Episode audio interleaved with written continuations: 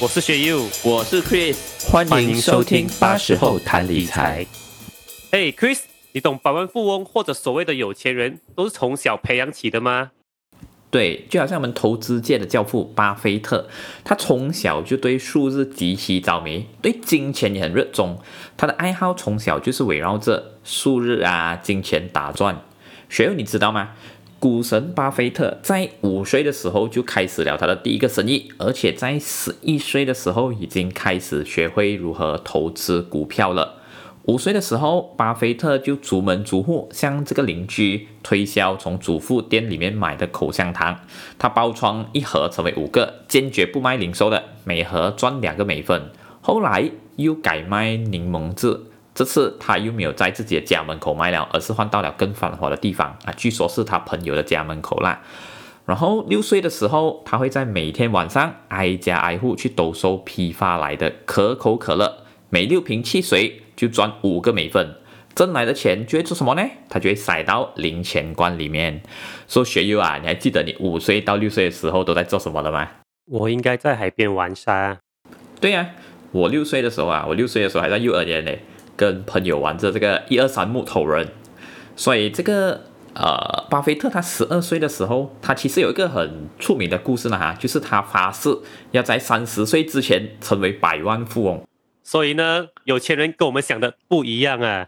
对，其实现在大部分的人觉得讲退休那天可以存到一百万都已经讲非常开心了。最后他在十三岁的时候啦，他就赚取了每个星期一百七十五美元，那个时候甚至还赚多过他的老师。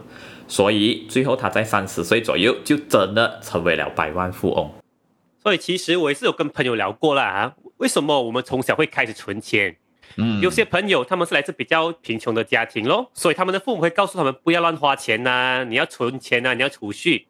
反而我自己是来自一个小康之家啦啊，家里是开门做些小生意咯，所以呢，我从小就知道钱的重要性。然后我妈妈也在我小的时候就和我联名开一个储蓄户口了，所以呢，每次我看到我里面的户口里面的钱啊，慢慢的增长，我是真的打从心里的高兴。我还记得小的时候有一个银行叫做 MBF 咯。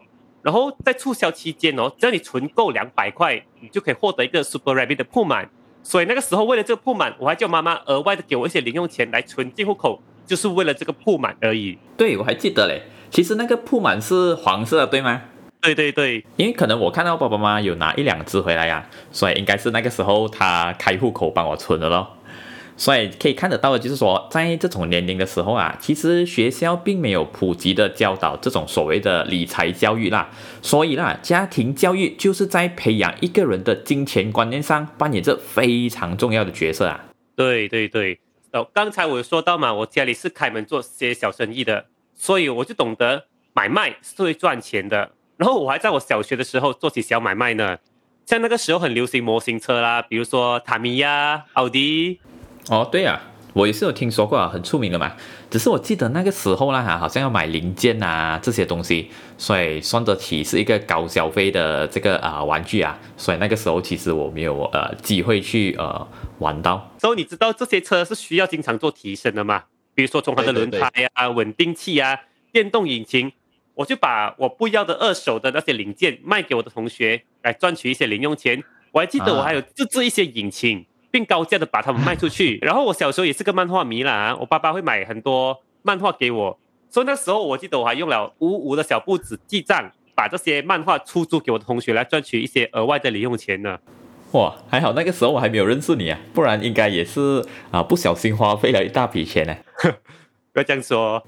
话说回来，其实有一个著名的理财作者 T. Half Egger，他有提出这个六个罐子的理财法。出自一本非常热销的著作，你知道叫什么名吗？当然叫做《有钱人和你想的不一样》。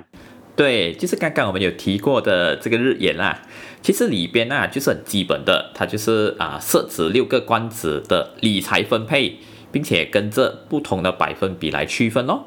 首先第一个关呢哈，就是最重要也是最大部分的咯，就是我们生活必需品的账户啊，它占了五十五 percent。所以第二个的话就是所谓的玩乐账户，这个也是需要的咯，对吗？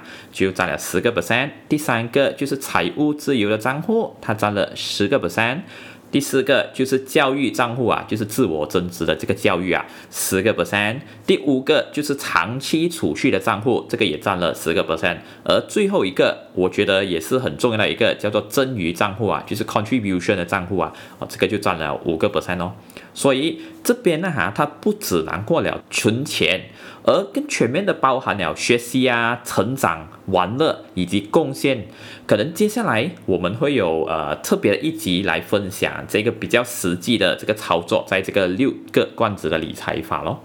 对，今天就让我们来跟你们介绍一个小孩的存钱系统 GPI。这个概念是延伸至刚才快手介绍过的 TRX 的六个存钱罐。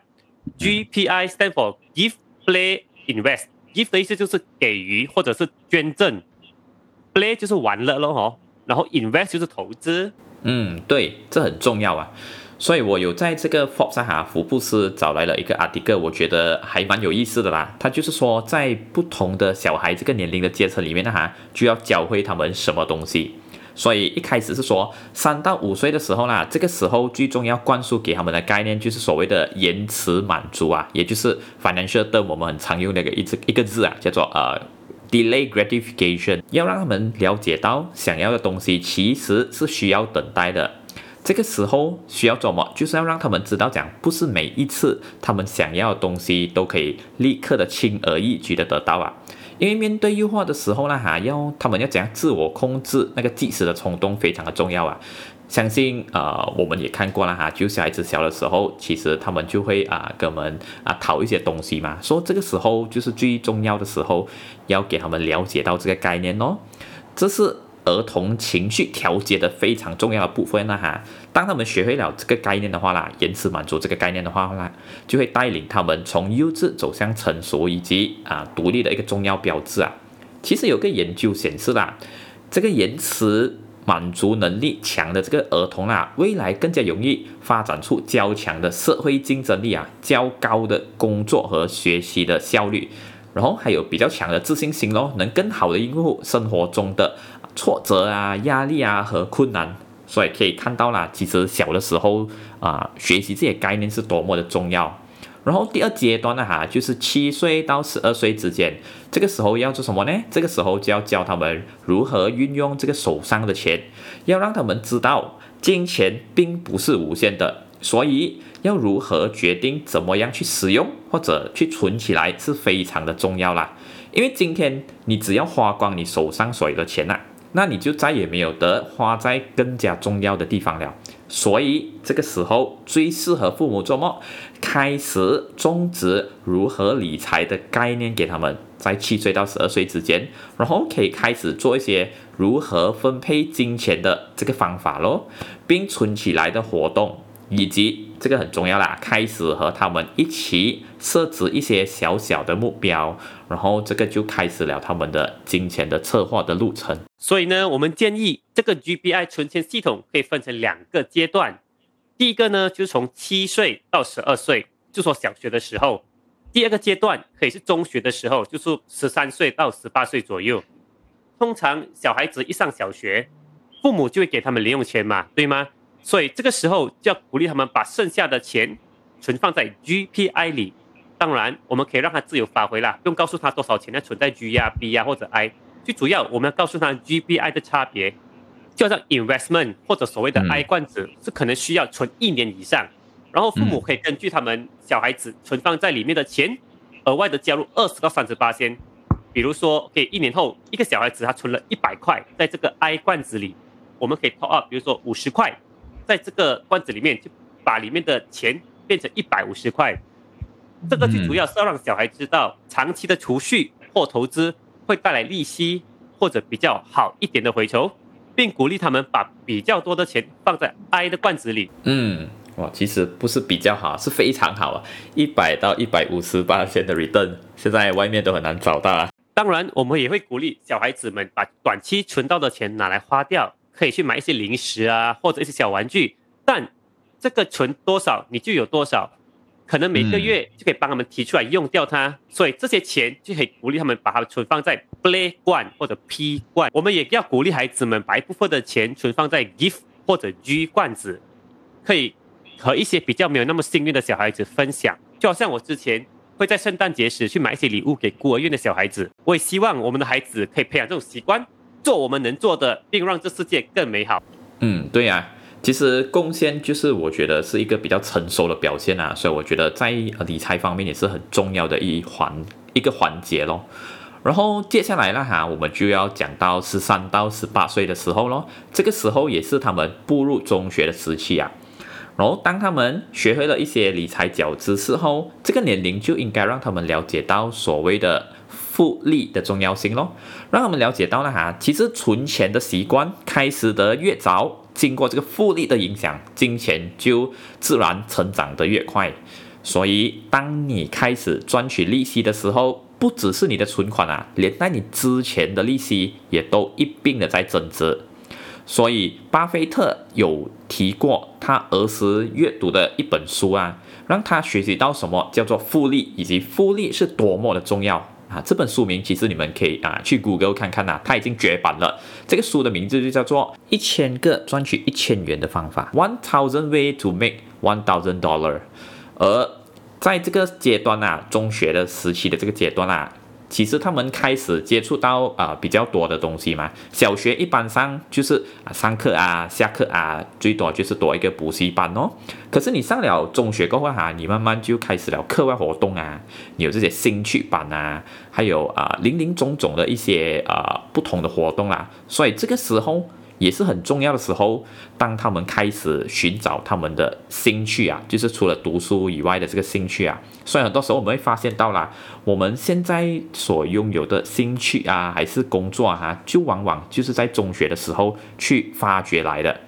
所以在这个时候，他们的零用钱也啊比较多了咯，然后要分配金钱的地方也多了很多。所以我们的 GBI 罐子还是可以用在他们的身上，只是。可能我们可以建议他们更加精准的分配，比如说，呃，G 罐子可以是二十八仙，P 罐子、Play 罐子可以是二十八仙，I 罐子可以是六十八仙。当然，这只是一个建议喽。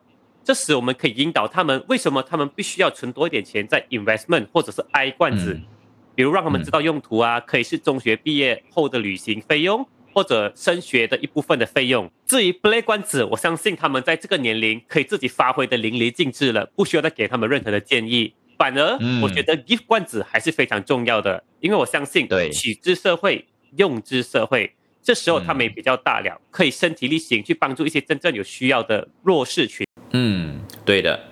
总过今天的结论。其实财务规划以及理财啦，哈，并不是一般上像我们所觉得这样，就是在我们社会啊出社会开始赚钱的时候啊，或者觉得赚了比较多的时候啊，才学习的一门知识啊，而是在小的时候，这个当我们接受度啊以及学习能力最旺盛的时候啦，就是最重要的时刻，开始慢慢灌输了这个理财的概念啊，给我们的孩子啊。那当他们开始赚钱的时候呢，其实就已经自己懂得如何去掌控了。所以今天我们所分享的 GBI 存钱系统是非常重要，并适用于培养孩子的存钱习惯。当然，大家还是需要去咨询认证财务规划师或者你们的基金顾问，来获取更专业的知识和意见，来把 GBI 存钱系统的效益发挥的最大。嗯，对的，没错。所以，如果今天我们所分享的，你觉得会帮助到你，或者是你身边的朋友，他们也有孩子的话，那你可以浏览我们的这个脸书的专业啊。最好你也可以啊，帮我们按赞、订阅以及分享，获取更加多的内容咯。所以，今天我们的节目就到了尾声，谢谢你们的收听，再见，拜拜。